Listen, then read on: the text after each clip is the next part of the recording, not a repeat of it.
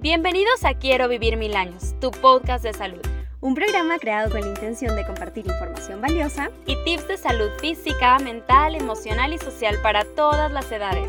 A través de experiencias y recomendaciones de profesionales, amigos y personas que nos guiarán y acompañarán en el proceso de construir esa vida plena y feliz que a todos nos gustaría tener por mil años o más. Hola, bienvenidos a nuestro episodio número 9 de esta segunda temporada. El día de hoy estamos muy felices de volver a encontrarnos una semana más con todos ustedes en este espacio de salud para seguir aprendiendo y resolviendo todas esas inquietudes que muchas veces nos surgen, pero no sabemos a quién consultar o dónde buscar. Recuerda que ya estamos en la recta final de esta temporada y te invitamos a que escuches todos los episodios que ya tenemos disponibles. Pues, además de aprender muchísimo de nuestro cuerpo, te diviertes y pasas un buen rato. El día de hoy vamos a hablar sobre un tema que a pesar de toda la ciencia que lo respalda y el conocimiento que avanza a pasos agigantados, sigue estando rodeado de muchos mitos, creencias e incluso miedo. Hoy vamos a hablar sobre la anestesia. ¿Qué es? ¿Cómo funciona? ¿Qué tipos de anestesia existen? ¿Todos podemos recibir anestesia?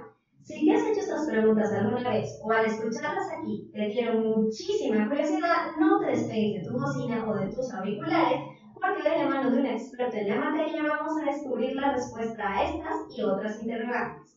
Yo soy Vilma Cordero, mujer peruana extrañando con locura el ceviche, el saltado y el queso helado de mi abuela los domingos de verano, fanática de las tardes de película y las salidas improvisadas con amigos. Yo soy Fátima Salas, exploradora mujer de la vida, amante de la temporada navideña, acompañada de mi familia y la gente que más amo y convencida de que no hay mejor regalo que nuestra salud individual y familiar. El día de hoy está con nosotros el doctor Gustavo Beas, médico cirujano y partero por la Universidad Autónoma de Guadalajara, tiene su especialidad en anestesiología por la UNAM en Ciudad de México y cuidados paliativos por parte de la Universidad Autónoma de Guadalajara. Es un placer tenerlo aquí, doctor Gustavo, muchas gracias por haber eh, pues, aceptado nuestra invitación con mucho amor. Hola, ¿qué tal? Buenas noches, Vilma y Fátima, muchísimas gracias por la invitación y es un honor conocerlas también. Y pues qué bonita bienvenida por parte de ustedes dos. Yo puedo decir que soy una persona que le gusta superarse a sí mismo y que tiene mucha hambre por conocimientos nuevos y por algo que pues me supere cada vez más. ¿De acuerdo? Claro, qué padre. Y cuéntanos un poquito más sobre ti. ¿Qué te gusta hacer en tu día a día? Eh, aparte de ser médico, porque ya sabemos que ser médico es de full time. sí, totalmente. De acuerdo con ustedes. Por ejemplo, la verdad es que eh, me gusta mucho ser médico, me gusta mucho ser anestesiólogo, pero yo en mi infancia y adolescencia fui nadador de la selección nacional de Jalisco exactamente y de México, pues porque iba a Olimpiadas Nacionales y todo eso. Y la verdad es que desgraciadamente por la residencia y por la especialidad, pues te absorbe todo el tiempo y dejas de hacer cosas que a uno le gustan, ¿no? El deporte en este caso, eh, apenas lo estoy retomando nuevamente cuando tengo oportunidad hoy y la verdad es un desestrés padrísimo porque pues te limpias, ¿no? O sea, tu mente tanto estrés en el quirófano o cosas personales también, ahí vas y te desestresas cañón. Y también me gusta mucho estar con mi familia, la verdad. Anhelo mucho el estar en casa y pasar tiempo con mi familia. Ay, qué rico. Es que todo eso suena súper bonito cuando, como, como no estás todo el tiempo en casa, lo anhelas cañón, ¿no? Disfrutas muchísimo estar en casa. Oye, qué padre que, que que pues estés en esto del deporte, porque nosotros creemos ampliamente que el ejercicio es una fuerte, fuerte influencia sobre la salud eh, integral. No, aparte de nadar es como que sí, ¿no? Te claro. ya. No, no, es muy importante. El agua se lleva todo. Sí, te lo juro, cañón. O sea, y no solamente nadar, por ejemplo, cuando no tienes tiempo para nadar, simplemente con hacer un poquito de caminadora, el claro, lo que sea, despejarte. Pero fíjate que tenía a un pacientito que su hijo siempre me decía, es que Fátima, tú llegas y tocas a todos los pacientes, por favor, lávate las manos, pero dos minutos ten tus manos en el agua porque el agua, él creía muchísimo en la energía. Y entonces me decía, el agua limpia, o sea, tú pones tus manos y cuando pones tus manos después de un paciente ahí, el agua se lleva esa energía que tú absorbiste del paciente y nunca se me olvida hay que ver siempre así de que todo lo malo se vaya. Sí, así es. Sí, gen- Totalmente cierto, genial. claro. Va, qué padrísimo. Ahora para meternos ya sumergidos de lleno en este tema, que es muy amplio, la verdad, eh, cuéntanos un poquito cómo funciona la anestesia. Ok. La anestesia, bueno, hay diferentes tipos. Ajá. Este, no sé si en algunas otras preguntas lo van a hacer, pero bueno, la anestesia simplemente es el confort, bienestar, seguridad del paciente ante un procedimiento quirúrgico. ¿De acuerdo? Ok, ok, perfecto. Y ahora sí vamos a adentrarnos. ¿Qué tipo de anestesias existen? Excelente, muy buena pregunta. Hay varios tipos de anestesia. Por ejemplo, está la anestesia local, Ujú, está la anestesia regional y anestesia general. Ok. Hay otros tipos de anestesia, pero bueno, este, básicamente están esos, ujú, porque, por ejemplo, la anestesia local es para un procedimiento, no sé, por ejemplo, que te infiltran un poquito en algún lugar de tu cuerpo, no sé, por ejemplo, en alguna uña para removerte una uña, por ejemplo, eso es anestesia local, ¿no? Ok. Únicamente anestesiar la uña. ujú, Luego, anestesia regional puede ser eh, para ciertos procedimientos quirúrgicos, como por ejemplo una cesárea, este, una apendicitis, Ujú. una hernia umbilical, eh, una fractura de tobillo, ¿de acuerdo? Claro. Este, también hay diferentes tipos de anestesia regional, como por ejemplo los bloqueos del plexo braquial. Por Ok. ejemplo, yo me fracturé el codo, ¿no? Ujú. y yo no quiero que me duerman. Yo no quiero que me duerman. Ah, ok, muy bien, no hay ningún problema. Nosotros, los anestesiólogos, nos apoyamos del ultrasonido para poder anestesiar el plexo braquial. Ujú, ¿De acuerdo? Puede ser el bloqueo supraclavicular, bloqueo infraclavicular, dependiendo más o menos de qué área anatómica vayan a operar. Tú como anestesiólogo eh, debes de saber qué área anestesiar, ¿de acuerdo? Entonces ya no te involucras con la vía aérea del paciente y es mucho menor riesgo, ¿de acuerdo?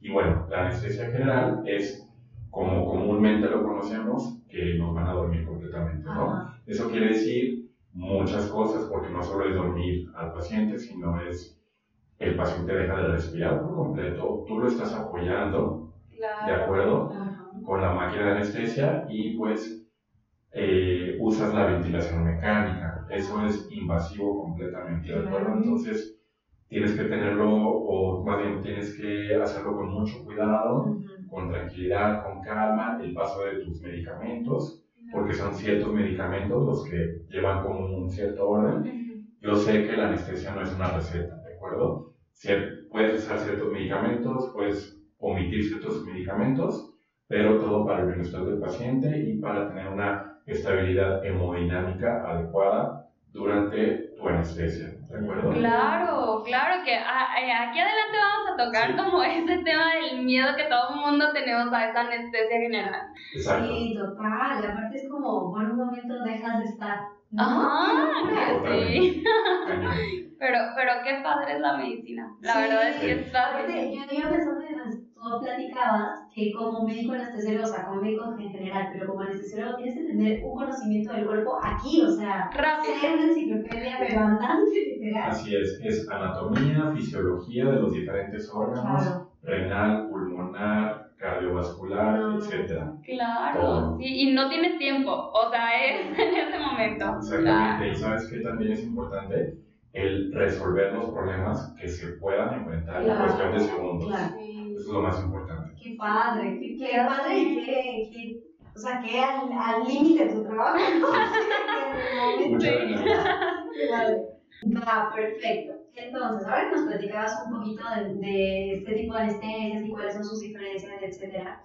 Cuéntanos un poquito cuáles son los riesgos de cada una y o cuáles existen. Riesgos conlleva toda anestesia. Ok. ¿De acuerdo? Claro. No es de que este tipo de anestesia es muy segura. No. Acuérdense que la medicina no es una ciencia exacta. Claro, Puede haber un error pequeño y ese error puede eh, pues llevarnos hacia la muerte, lo cual es la tragedia más fuerte para cualquiera, ¿no? Claro. Y, por ejemplo, en eh, anestesia regional, Ujú. que es más o menos lo que les platicaba a ustedes, de usar el, el ultrasonido o, por ejemplo, como las pacientes lo conocen, como la raquia, ¿no? Para la cesárea. Ah, sí. Por ejemplo, usas anestésicos locales, anestésicos locales como la ropivacaína, la bupivacaína, que son medicamentos eh, pues, anestésicos locales.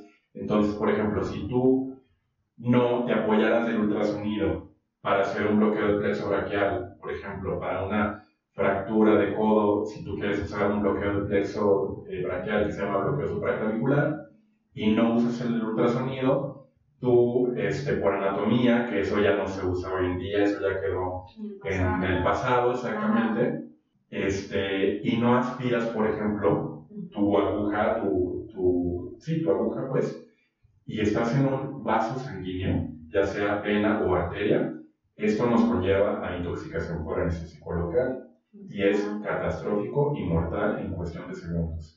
Entonces, eso es una complicación de la anestesia general, por ejemplo. Nosotros somos los que preguntamos siempre, ¿no?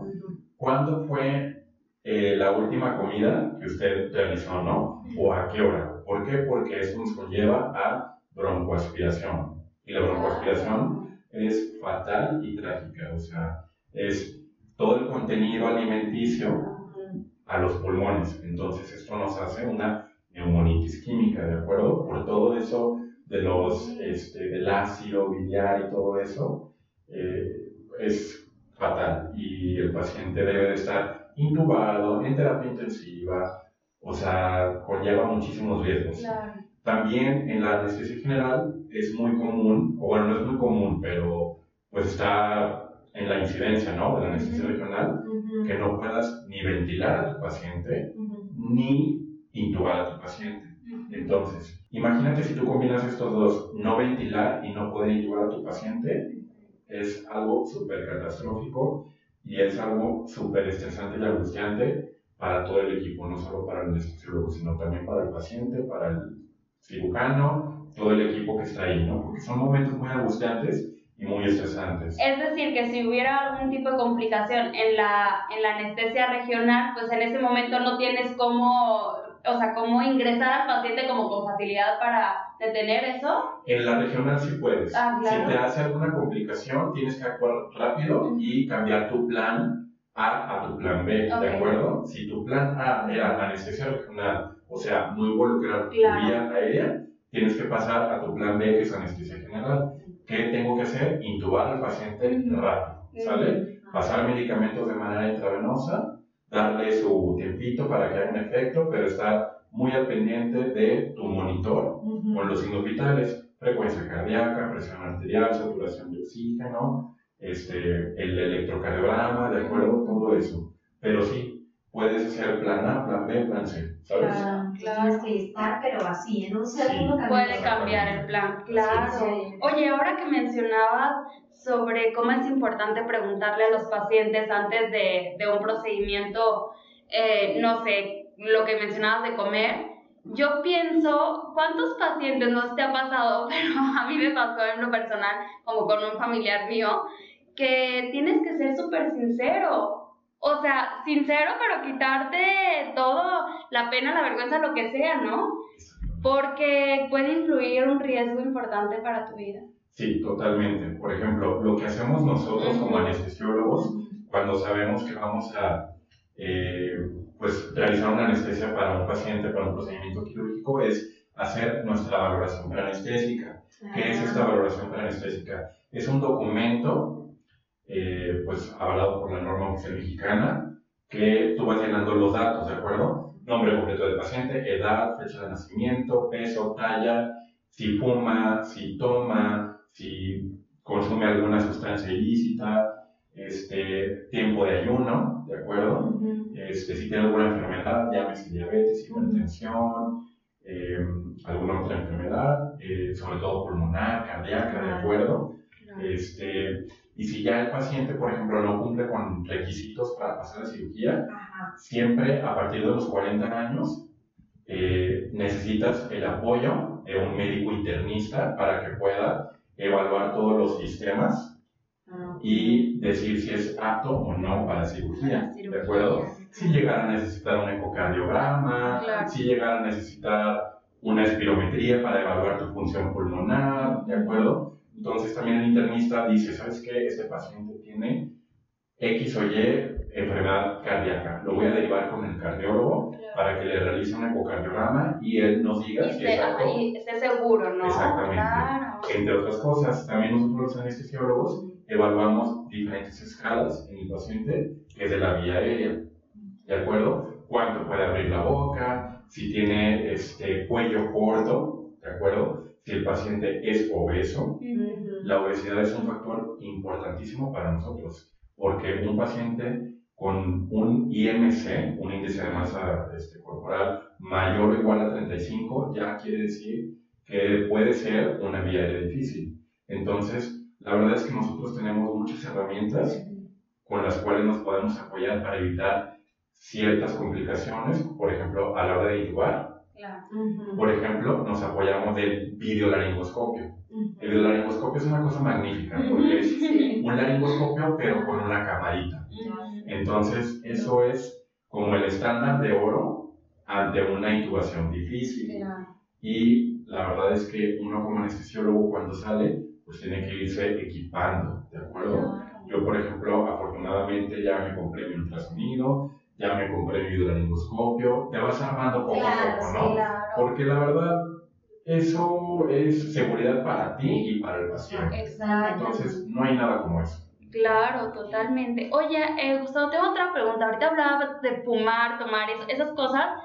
Mm, ya platicábamos también de las enfermedades y me queda, a lo mejor nos queda más claro porque hay que derivarlos y ver si tiene tal o cual enfermedad por los riesgos que conlleva, ¿no? Pero fumar y tomar, ¿qué? O sea, ¿cómo para nuestra audiencia, cómo involucra si, una, si un paciente fuma o no toma? O sea, ¿cuál es la diferencia? Sí, de acuerdo. Si es un paciente con tabaquismo crónico, o sea, que lleva años fumando y, por ejemplo, Tú sabes que en México la gente fuma con ganas, ¿no? No, ya sé. De que no solo dos cigarros, no, una cajetilla o hasta a veces dos cajetillas. El estrés, el estrés. ¿Cómo desayuno? Yo he visto gente que sí, desayuno. Inclusive hay gente que en la regadera se está fumando No manches, Sí. Eso hace, o sea, está cañón, de verdad. La adicción al tabaquismo, al tabaco, perdón, es cañón, de verdad. Sí, sí, sí. Y por ejemplo, exactamente. Perdón, eso, por ejemplo, nos afecta muchísimo a nosotros a la hora de una anestesia general, ¿de acuerdo? Es muy probable que un paciente con un tabaquismo tan importante como el que estábamos platicando ahorita, no sature igual que una persona que no fuma, ¿de acuerdo? La saturación de oxígeno es algo tan importante, vital para nosotros como anestesiólogos, porque sabemos que un paciente con un tabaquismo importante pues tiene una restricción pulmonar, o sea, sus pulmones no están iguales que el de una persona que no fuma, ¿de acuerdo? Claro, claro. Y es por eso. Qué importante, Wow. sí, qué importante es ah, hablar de eso. Um, ¿Y en qué porcentaje hablamos de estos riesgos? Así como muy general, por ejemplo. O sea, ¿qué tanto es el riesgo de todo lo que nos planteabas? Porque de repente suena así como muy abrumador, ¿no? Como que Ajá. dices todos los riesgos y dices, ¡ah, no, no quiero que a mí me... Ajá, no me toquen. ¿Qué, qué porcentaje hablaríamos aquí?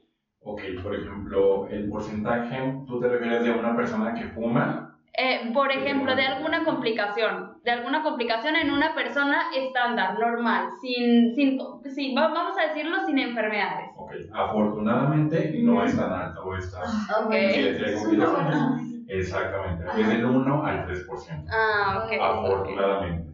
Perfecto, qué bueno, qué bueno saberlo. Y esto seguramente va a ser un alivio para todos aquellos que están por, por, por, o sea, por someterse a una operación. Perdón, quiero interrumpir un poquito, pero es súper importante, siempre nos han dicho, individualizar Sí, a cada claro. paciente. O sea, no es lo mismo un paciente con un peso de 200 kilogramos y una estatura de 1,65 ¿sabes? Claro, claro. a una persona pues con un buen peso, con una buena talla, sin enfermedades. Claro, sí, totalmente tus hábitos y tu estado de salud en general va a determinar muchas cosas. Así es. Sí.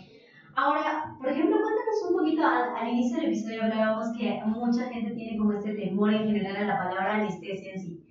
Cuéntanos cuáles son los mitos que más escuchan con respecto a la anestesia, sobre todo en tu experiencia. Ok, excelente. Fíjate que una de las preguntas que hacen, por ejemplo, cuando es anestesia regional, Ajá. un bloqueo este, en la espaldita, como por ejemplo para la cesárea, ¿de acuerdo? Es el temor a quedar paralítico, Ah, sí. ¿verdad? ¿Lo han escuchado? claro, Sí, sí, claro. Exactamente. El temor a no poder caminar, etcétera, etcétera. Pero no, realmente nosotros estamos súper capacitados, súper entrenados para que realmente pues, no suceda eso, ¿de acuerdo? Ya yéndonos a un caso súper extremo y súper grave, es de que, por ejemplo, si nosotros estamos realizando el procedimiento y pues la verdad es que nosotros usamos agujas grandes, ¿de acuerdo? Agujas de 9 centímetros a 11 centímetros Wow. en tu columna, imagínate. Sí, claro, espacio, impacta, ¿no? se impacta muchísimo. No quiero tener no, no es cierto. Y que el paciente, pon tú, en vez de estar acostado de ladito Claro. o sentado, porque por ejemplo los pacientes obesos es muy difícil encontrar el espacio para poder bloquear por su Por mano. grasa, por exactamente, el tejido adiposo, ¿no? Toda la grasa. Entonces, que, que decida correr y huir, ¿no? O sea, o moverse. O sea, tú, yo creo que como anestesiólogo es una parte súper importante y fundamental el tranquilizar al paciente, el estarle explicando lo que estás haciendo, lo que estás realizando en todo momento. Y también es súper importante, antes de cualquier procedimiento anestésico, administrar medicamentos para combatir esa ansiedad. ¿De acuerdo? O sea, neta, nosotros podemos ayudar muchísimo al paciente a hacerlo su- sentir súper tranquilo y seguro. Sí, o no. Ajá, o sea, o todo lo contrario, ¿no? Así es. Sí. Y eh, pues sí, platicabas de esa complicación y yo creo que pues la verdad no pasa a solo yéndonos a este. A Caso este extremo. extremo, claro, Pues sí. qué bueno, qué bueno. Porque sí, de hecho, se, o sea, creo que simplemente como te decía, la palabra anestesia ya te genera un ¿qué me va a pasar? O sea, ¿qué va a ocurrir, no? Claro. Un signo de alarma, pero qué bueno saber ahora. Perdón por interrumpir, también dicen a veces, Ajá. quedar en la plancha. Primero que nada, Ajá. Sí. no somos animales y no es plancha, ¿no? Yo siempre les digo, no, no, no, no es plancha, es camilla, ¿no? Hay que decirle bonito, las cosas como son. Ajá. Entonces sí es tranquilizar al paciente cañón. Sí, Totalmente. ah. Sí. Claro, oye, porque antes se decía mucho de que no, pues no sé, o sea, te ponen anestesia general y pues capaz que ni despiertas. ¿Qué tanto sucede eso? Um, bueno, puede suceder, pero en el caso cuando se complica, ya sea por la anestesia o por la cirugía. Ujú. Por ejemplo, es súper importante cuando hablemos con el paciente de decirle sus riesgos y beneficios. O sea, porque si tú no le platicaste ningún riesgo y llega a pasar algo, Claro. Sí. es como de, oye, nunca me contaste eso. Entonces, la verdad, yo creo que es súper importante las cosas súper claras. Sí, claro. Puede ser muy duro y fuerte para algunos pacientes, pero pues lo tienes que hacer. Y tú encuentras la manera bonita y agradable de cómo decirle, ¿no? O sea, esa ahí, ahí juegas un poquito, ¿no? La manera de cómo decirle las cosas Es a los pacientes. O sea, no le vas a decir, te puedes morir, no, claro que no. O sea, es encontrar la manera bonita y agradable para que el paciente se sienta tranquilo y seguro. Sí. Y, por ejemplo, este, hay pacientes que eh, era una, es un ejemplo, ¿no? Ujú. Una eh, que le quita la vesícula biliar, una colecistectomía laparoscópica y ahí se tiene que dar anestesia general al paciente. Entonces, puede haber una hemorragia importante, puede haber una pérdida sanguínea importantísima de litros de sangre, ¿no? Ajá. Entonces, pues el paciente puede, o sea, se finaliza la cirugía ya habiendo pasado soluciones, transfusiones de sangre, etcétera, etcétera, medicamentos, pero ese paciente no está bien. Entonces, lo tienes que pasar a terapia intensiva sí o sí, intubado. Y ya hasta que el intensivista decida quitarle el tubito, o sea, el tubo endotraqueal, pues ya, ¿no? Claro. Pero no todos cuentan, o no todos cuentan, pues sí, con la misma suerte, ¿de acuerdo? Claro, imagínate luego despertar, tú ibas a una por una cirugía de esto y de pronto despertar y que pasó Sí. mucho tiempo y no sabes lo que pasó. Y qué impactante para ti. Exactamente. Claro. Pero yo me pongo a pensar, realmente la vida es así, o sea, tú vas caminando Sí, por el mundo sin saber lo que va a pasar adelante. Solo que acá alguien te dijo, ¿no? O sea, es lo mismo, totalmente. O sea, puedes pasar y de repente ya chocaste, te chocaron, te atropellaron, el de la esquina. Sí. Casi Así el mismo es. porcentaje hacerlo, solamente que acá alguien te lo advierte. Así Sí, vas como, Sí. tienes que firmar que estás consciente de Y eso. eso es lo más duro. Fíjate que a mí me tocó que a mi hijo lo operaran hace unos años de una hernia. Pero de repente cuando me entregan de que el documento para firmar, eso es duro, porque pues tú firmas y dices, o sea, que si algo le pasa a mi hijo, pues al final ellos le dijeron, ¿no? Sí.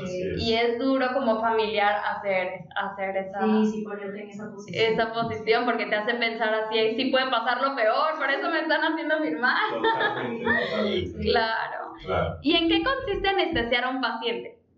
Ok, consiste en, pues, abolir varios, este, varios objetivos, ¿no? Por ejemplo, es inmovilidad, inconsciencia, analgesia, anestesia, eh, protección neurovegetativa, protección de la vía aérea. Todo esto quiere decir que el paciente, pues, evitar movimiento para la cirugía, eh, realizar una buena o adecuada relajación muscular para que el cirujano pueda acceder de manera adecuada y fácil al abdomen, por ejemplo. Ujú. Eh, protección neurovegetativa quiere decir que sus signos vitales estén bien dentro de los parámetros que sabemos, ¿de acuerdo? Eh, que no esté con la presión arterial elevada o la presión muy baja o la frecuencia cardíaca súper bajita o súper alta, controlar todo eso. Y protección de la vía aérea, pues lo de la intubación, ¿de acuerdo? Que el paciente esté eh, con la adecuada oxigenación perfundiendo todos los órganos, ¿de acuerdo? Claro. Eso es súper importante. Ahora hablas de la intubación. Cuéntanos los riesgos de la intubación. Ok, los riesgos de la intubación es, primero que nada, que no puedas ventilar a tu paciente. O sea, cuando tú estás pasando medicamentos, el paciente, por esos medicamentos, puede dejar de respirar en cualquier momento, o sea, depresión respiratoria.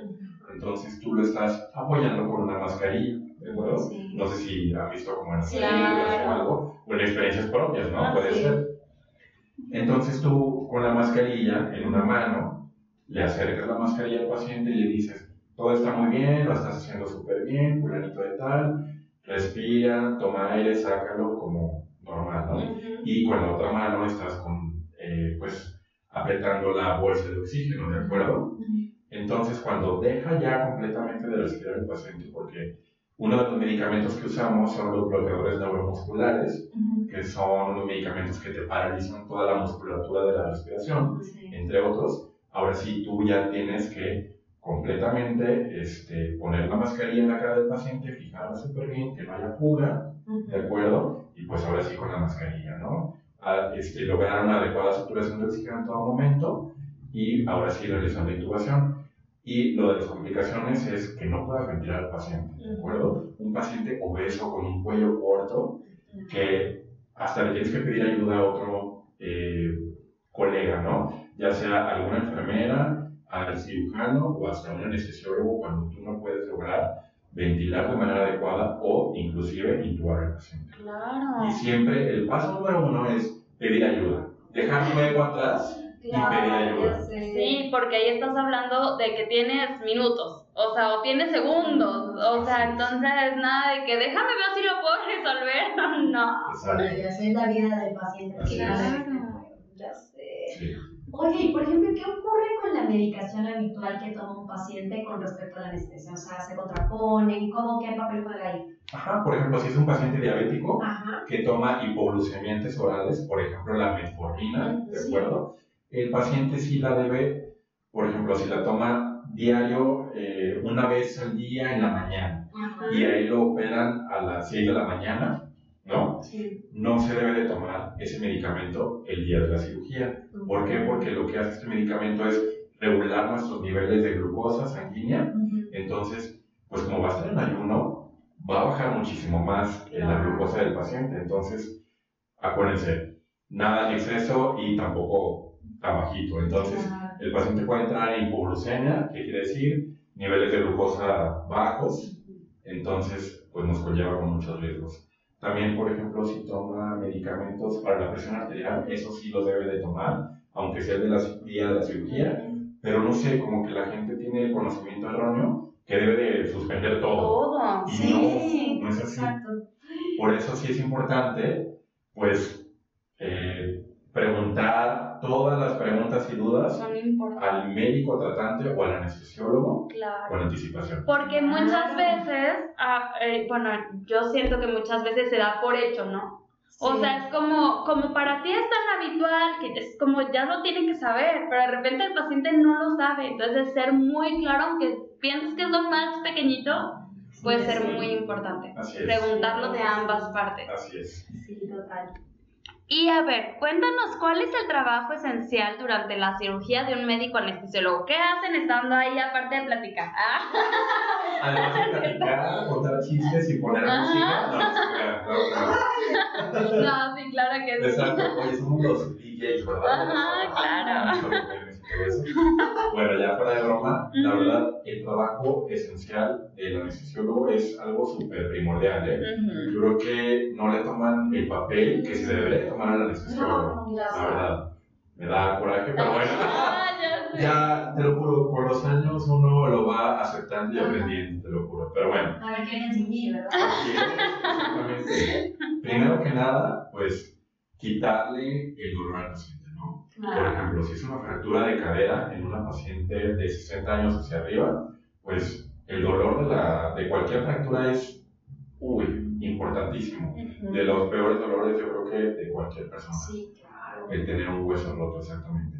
Entonces, lo que hacemos es quitarle el dolor, primordialmente, ¿no? Eso nos mejora muchísimo todos los signos vitales del paciente. Claro, te, te relaja Sí, la no. circulación es diferente. Exactamente. Evitar arritmias, ¿no? Sí. evitar la presión arterial alta, todos los signos vitales. Y este, es eso. Y pues, por ejemplo, en la anestesia general es cuidar que el paciente esté con sus signos vitales estables. ¿Qué quiere decir? Pues que no se le suba la presión arterial, que no se le baje, que no se le suba la frecuencia cardíaca, ni que se le baje. Eh, asegurar al paciente, ¿de acuerdo? Que esté protegido, que esté estable. Ahora sí que son el ángel de la guarda. Juro, claro. Así es. Y ya una vez que estemos bien con el paciente, Estable. tranquilo, estable, ahora sí, doctor o fulanito de tal, ¿qué música quieren escuchar? Y ya podemos poner la música con un volumen normal, ¿de acuerdo? Y ahora sí todo lo que, lo que sea, ¿no? Pero ya pasando ese momento, ahora sí, Claro. Aparte que si se complica, también ellos tienen que actuar pues, en segundos, como nos contaban. ¿no? exactamente. Ahora, por ejemplo, hablando un poquito del trabajo del anestesiólogo. ¿Es diferente el trabajo de un anestesiólogo en una cirugía que en una terapia intensiva? Ah, bueno. El anestesiólogo puede subespecializarse en terapia intensiva, Ok. ¿de acuerdo? Es una subespecialidad que dura dos años. Ok. Entonces, el anestesiólogo tiene también muchos conocimientos de terapia intensiva, puesto que nosotros rotamos por diferentes áreas. Una de ellas terapia intensiva. Entonces, los intensivistas deben de saber manejar el ventilador mecánico, eh, la intubación, los medicamentos, las diluciones de los medicamentos. Y eso, la verdad, nosotros también estamos muy entrenados para hacerlo. Claro. Pero, pues, sí, nosotros si no hacemos la subespecialidad de terapia intensiva.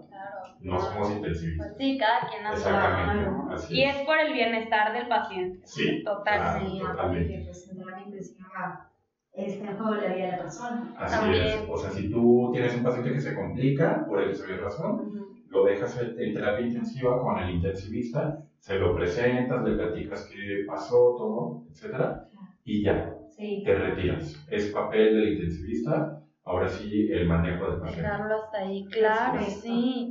Eh, Gustavo, ¿hay pacientes que requieran una supervisión más estricta durante el proceso de anestesia? Bueno, ya nos contabas, pero quisiera como, como que nos los dieras así como más eh, enlistados. Ya nos contabas a lo mejor algún paciente que tenga alguna enfermedad crónico-degenerativa, etcétera. Pero cuéntanos, así como para enlistarlos un poquito más. Ok. Realmente todos los pacientes Ujú. deben de tener ese manejo súper su- Estricto. esa vigilancia estricta, pero sí, todos, todos los pacientes. Así vayas por, me quitaron un pelito, ¿no? O una cirugía súper grande, Claro. todos los pacientes deben de tener el mismo cuidado. Pero obviamente hay que individualizar cada caso, ¿no? Si es un paciente cardiópata, ¿no? Con alguna enfermedad del corazón, nefrópata, con alguna enfermedad del riñón, neumópata, con alguna enfermedad del pulmón, híjole, sí, requiere muchísimo más atención, eh, diferentes dispositivos para la anestesia, este, también eh, medicamentos especiales y pues eso más que nada. Claro, claro, las dos. Sí, sí, está padrísimo, la verdad que sí. Claro. Me parece súper emocionante lo que haces. eh, hay personas, por ejemplo, ya nos contabas un poco de esta parte de la gente que tiene obesidad, que a lo mejor es más complicado. Pero hay personas que de plano sean con, o sea, que no se les pueda anestesiar, que tengan contradicción con la anestesia. No. Okay. Pero, por ejemplo, si es un paciente que no se puede meter en ese momento Ajá. por cualquier otra patología, no hay problema. Hay que derivarlo con el eh, médico especialista que, lo tenga, que tenga que resolver esa patología o ese problema en específico que nos está frenando en ese momento en particular. Y si no hay problema y se puede aplazar la cirugía, se aplaza. Claro. Pero si es de vida o muerte, ni modo. En ese momento se tiene que meter al paciente a cirugía.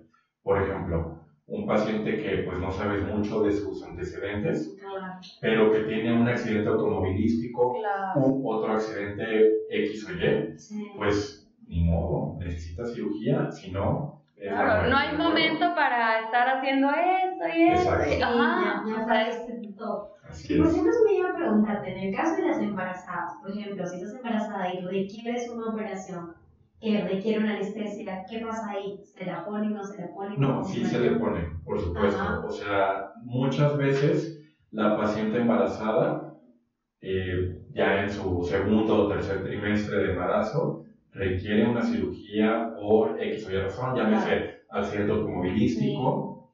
No, claro que sí, se tienen que meter a la cirugía y es un procedimiento anestésico, obviamente anestesia general, este, pero ahí sí interconsultas al ginecólogo Claro. para que el ginecólogo pues también esté checando y monitorizando exactamente al, al feto, ¿de acuerdo? Al bebé. Claro. Pero sí, no hay de otra.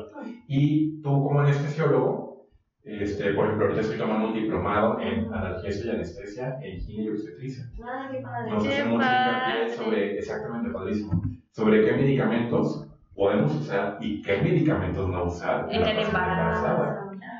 Es que sí, es que es increíble. No solo, o sea, eh, en todo, la paciente embarazada es un mundo diferente, es un Sí. mundo distinto, ¿no? Y el pediátrico también. Sí, claro. Ajá. Entonces, aguas, aguas con ellos, claro. O sea, no hay que hacerse el que yo puedo todo. No.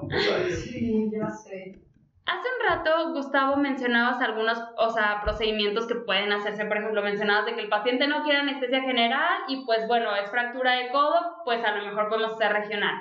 Pero, ¿cuáles son algunos de los procedimientos, así como este, que pueden usarse sin anestesia general si el paciente lo pide? Ok, por ejemplo, si es una fractura de tobillo, Ujú. puedes realizar un bloqueo en el plexo lumbar. Mm. En específico se llama bloqueo ciático popliteo, ¿de acuerdo? Tú con el ultrasonido te apoyas para identificar diversas estructuras anatómicas y introducir una aguja y bloquear ciertos nervios para nada más bloquear y anestesiar de la parte de la rodilla hacia abajo. Entonces, eso es muy bueno. Y obviamente, tú buscas confort y tranquilidad, así como seguridad en el paciente. Entonces, obviamente, siempre cada paciente que entra a un procedimiento quirúrgico debe de estar canalizado, o sea, este, para pasar soluciones vía intravenosa. Claro. Y pues, obviamente, el paciente quiere estar tranquilo, entonces ahí te apoyas un poquito de la sedación. ¿De Claro. acuerdo?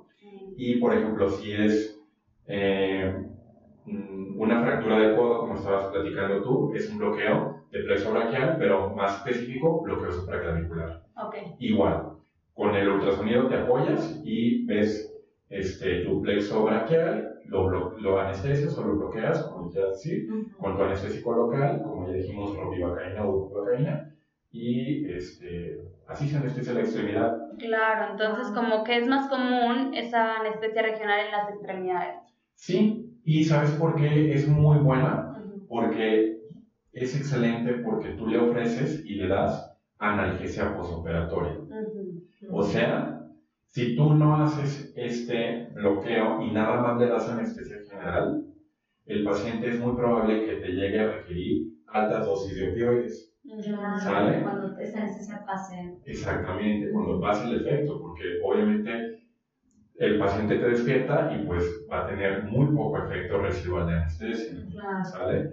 Entonces va a empezar con dolor y la anestesia regional a mí me encanta y yo trabajo con diferentes cirujanos, pero en ese tipo de cirugías que estábamos platicando con el ortopedista, con mi papá que es ortopedista. Ah, qué Padrísimo. Le encanta porque la verdad es que ni a él ni a mí nos molestan por dolor. Claro. Y es ganar, ganar. El paciente está feliz. Exacto. El paciente se va feliz. El paciente está feliz en su estancia hospitalaria y también no te están hable y hable que el paciente tiene dolor, que qué le damos, que otra vez tiene dolor. Es un rollo. Entonces, Sí, es ganar, ganar. totalmente. Claro. Qué padrísimo. A ver si luego invitamos a tu papá. Sí.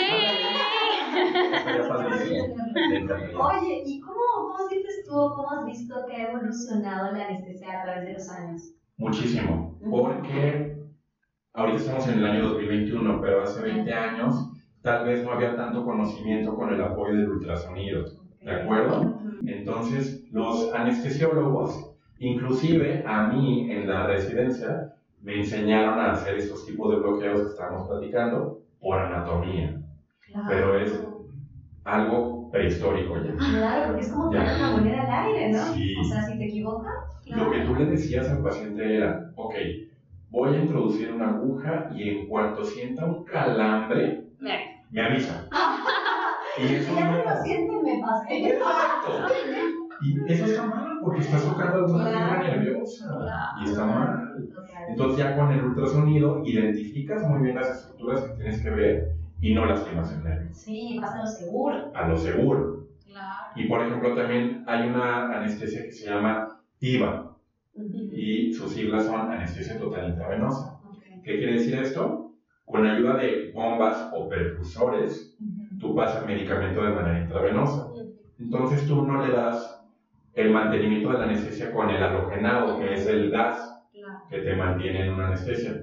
Tienes medicamentos que te mantienen eh, la anestesia durante todo el procedimiento de la cirugía y es un despertar más rápido y evitas náuseas y vómitos postoperatorios. O sea, tiene muchísimos beneficios la TIVA, la anestesia regional con ultrasonido, todo va cambiando y es padrísimo porque es Padrísimo. bienestar para el paciente. Y tienes más herramientas para un, para ahora sí que procedimientos más eficaces, ¿no? Totalmente, más que antes. pues. Órale. Bueno, qué maravilloso que vayamos Sí. Sí, padrísimo. Gustavo, para terminar, la verdad es que a nosotros nos encanta hablar de que, de que pues el mundo, eh, diga el mundo, eh, perdón, el, el cuerpo es un mundo y trabaja ahora sí que toda la salud se va, se va haciendo como un engrane en el cual todos trabajan para el bienestar general del cuerpo.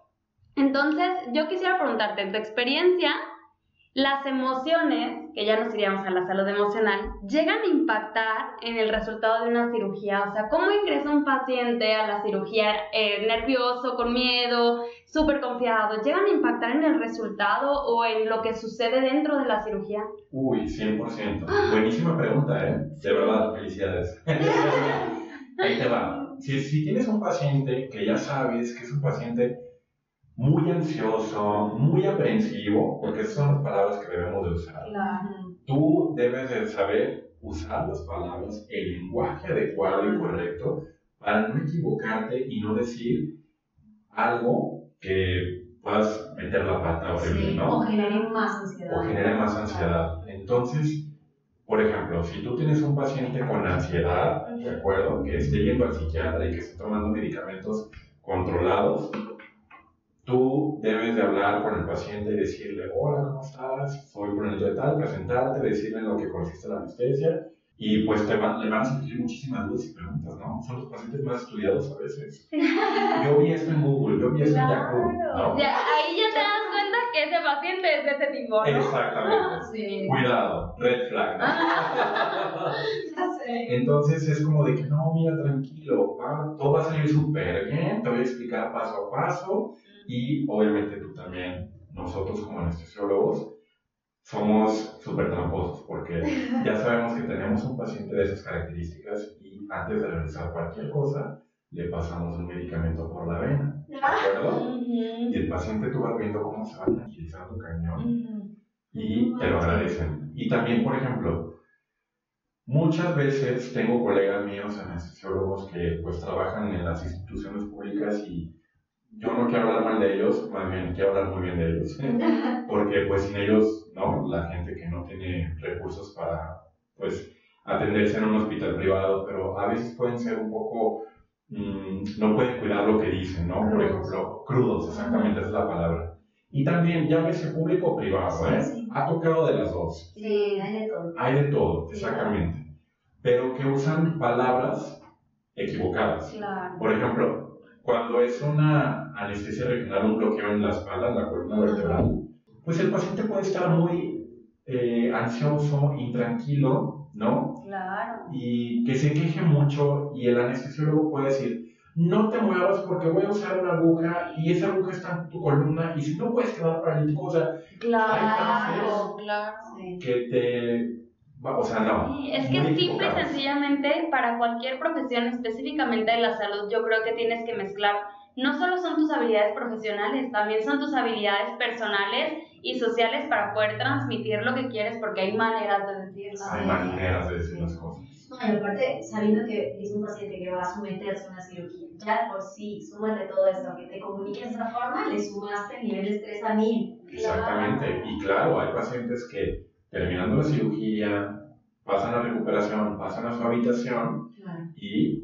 comentarios negativos, ¿no? Tanto para el cirujano, para el anestesiólogo, para enfermería, para quien sea, para el hospital. Entonces, Sí, se acuerdan de los pacientes. Claro, Sí, claro. nunca. Nunca se te olvida, nunca. Claro. Entonces, consejo, cuidar lo que dices Sí. y hay maneras de decir las cosas. Claro.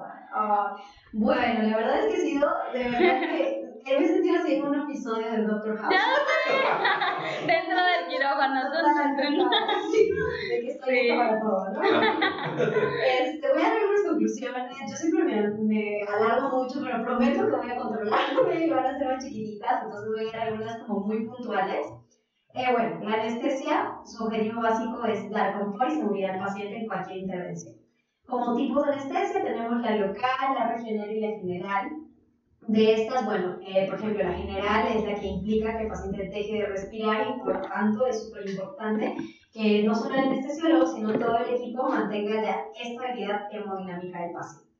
Eh, como tercera conclusión, toda anestesia conlleva riesgos, es importante tener esto en cuenta, generalmente en un porcentaje del 1 al 3%, entonces hay que también sentir un poco de seguridad por ahí. Como algunos riesgos podemos mencionar intoxicaciones, mm, neumonitis química, broncoaspiración, entre otras.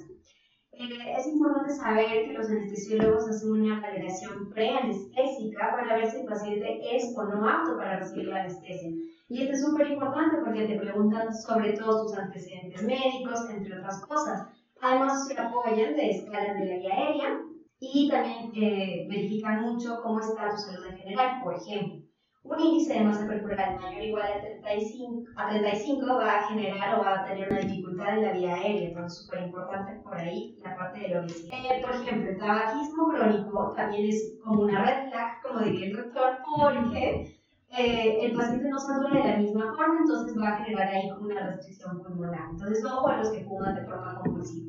Es hora de dejarlo.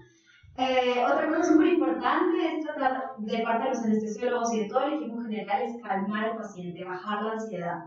Por tanto, también es súper importante especificar los riesgos y complicaciones que puedan surgir en cualquier cirugía. Claro siempre. Eh, los objetivos o lo que pasa con la anestesia es que va a generar inmovilidad, relajación muscular, protección neurovegetativa, es decir, mantener estables los signos vitales, también proteger la vía aérea y además analgésica. Ella es responsable de que no te moleste ni te duela nada durante la cirugía, así que es una buena amiga, no lo odiemos.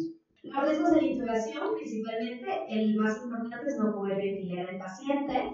Y recuerda de que si consumes alguna medicación, ya sea que tengas diabetes o hipertensión, siempre es importante preguntar a tu anestesiólogo qué es lo que ocurre con esta medicación y cómo puede interferir. Por último, finalmente ya voy acabando, que la función del anestesiólogo en la cirugía es bajar el dolor y regular los signos vitales, deben estar estables. Entonces, no solamente son los que ponen la música animada de cirugía, sino se encargan de mantenerte estable. Así que es súper importante el anestesiólogo. Eh, recuerda que se subespecializan, entonces hay unos que se van a la terapia intensiva como otros no. Eh, todos los pacientes requieren supervisión estricta y es importante individualizar cada caso. Actualmente la, la, anestesia ha evolucionado muchísimo y ahorita, por ejemplo, la anestesia regional ya se pueden hacer como eh, bloqueos específicos en plexos braquiales y ya no es necesario una anestesia general siempre, entonces consúltelo con tu anestesiólogo, es súper importante. Y por último, las emociones pueden jugar un papel súper importante, entonces eh, por ahí también es suma, supremamente importante, tanto como los médicos, de informar al paciente lo que puede ocurrir, como nosotros como pacientes, estar informados y preguntar todas las dudas posibles. Check. Check.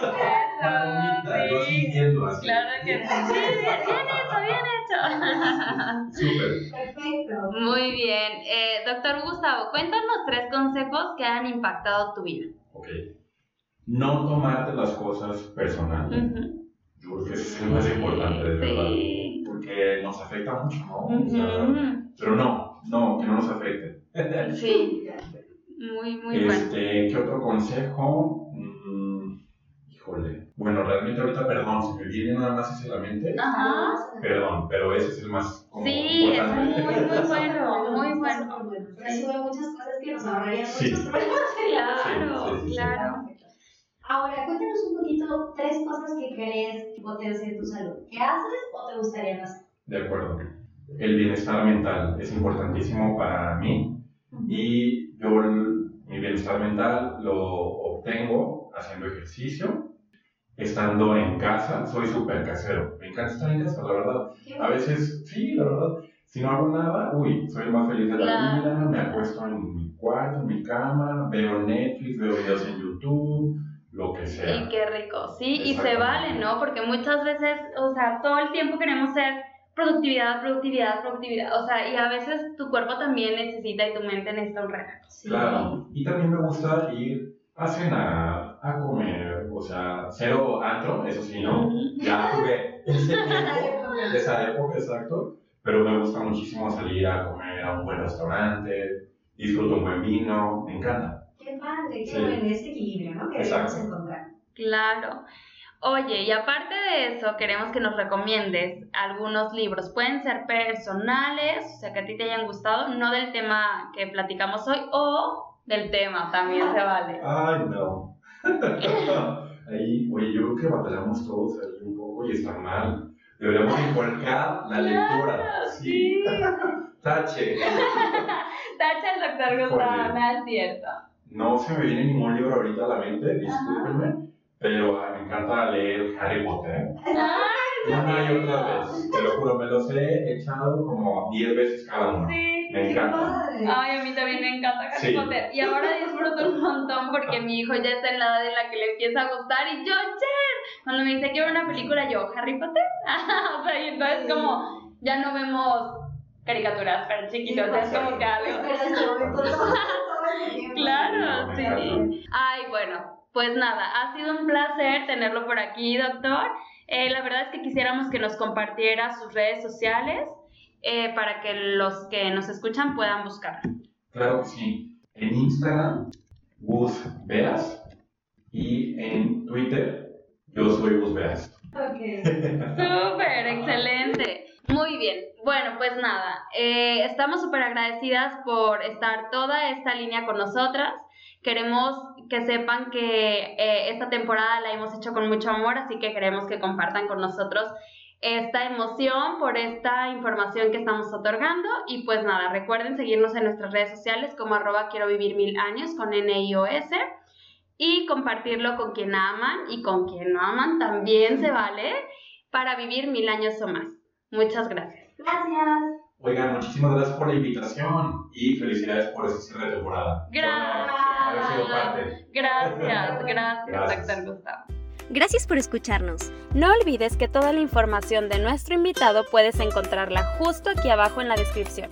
Recuerda que para no perderte ninguno de nuestros próximos episodios tienes que seguirnos en esta plataforma. Estaremos encantadas de seguir compartiendo salud contigo.